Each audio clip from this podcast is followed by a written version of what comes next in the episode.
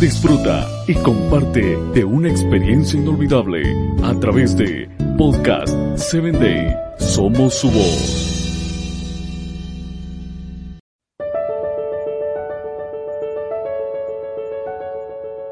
Hola, ¿qué tal? Quiero darte la bienvenida a tu espacio Personas Efectivas. Soy tu amigo Samuel Alcántara y hoy estaremos hablando acerca del líder que hace frente a la oposición. Y es algo que todos los líderes tienen en común, es que todos enfrentan oposición. De hecho, liderazgo no significa ausencia de conflicto, sino más bien aprender a lidiar con la oposición. En otras palabras, el líder muestra de lo que está hecho en las pruebas. Moisés tuvo que enfrentarse a oposición severa tanto externa como interna. Y veamos estos dos casos. La oposición externa fue más que evidente con Faraón y su gabinete. Ellos estaban empecimados en no dejar ir al pueblo de Israel y a pesar de las múltiples solicitudes de Moisés y de Aarón, se rehusaron a liberarlos. Dios enviaba una plaga tras otra a Egipto. Sin embargo, su corazón parecía ponerse más duro.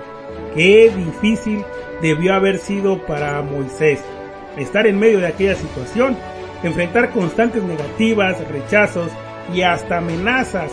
El Salón de la Fama de la Fe, en Hebreos 11, nos dice que Moisés, por la fe, salió de Egipto, sin temer la ira del rey, porque se mantuvo firme como viendo al invisible. Por otra parte, eh, Moisés también experimentó oposición interna.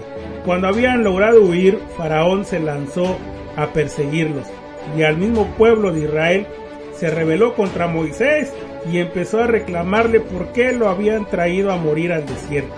La gente estaba desesperada, histérica, llena de, temor. ¿Qué hizo Moisés? Te habrás preguntado.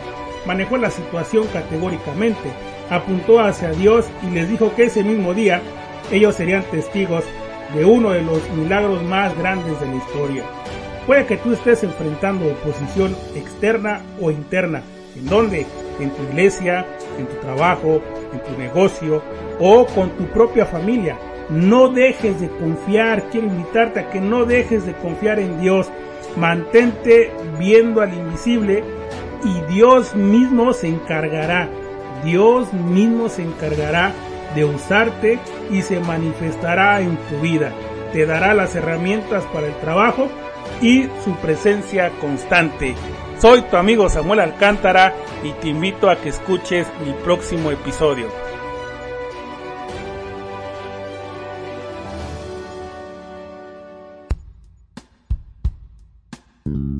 Síguenos en www.podcast7day.com. Hasta el próximo episodio.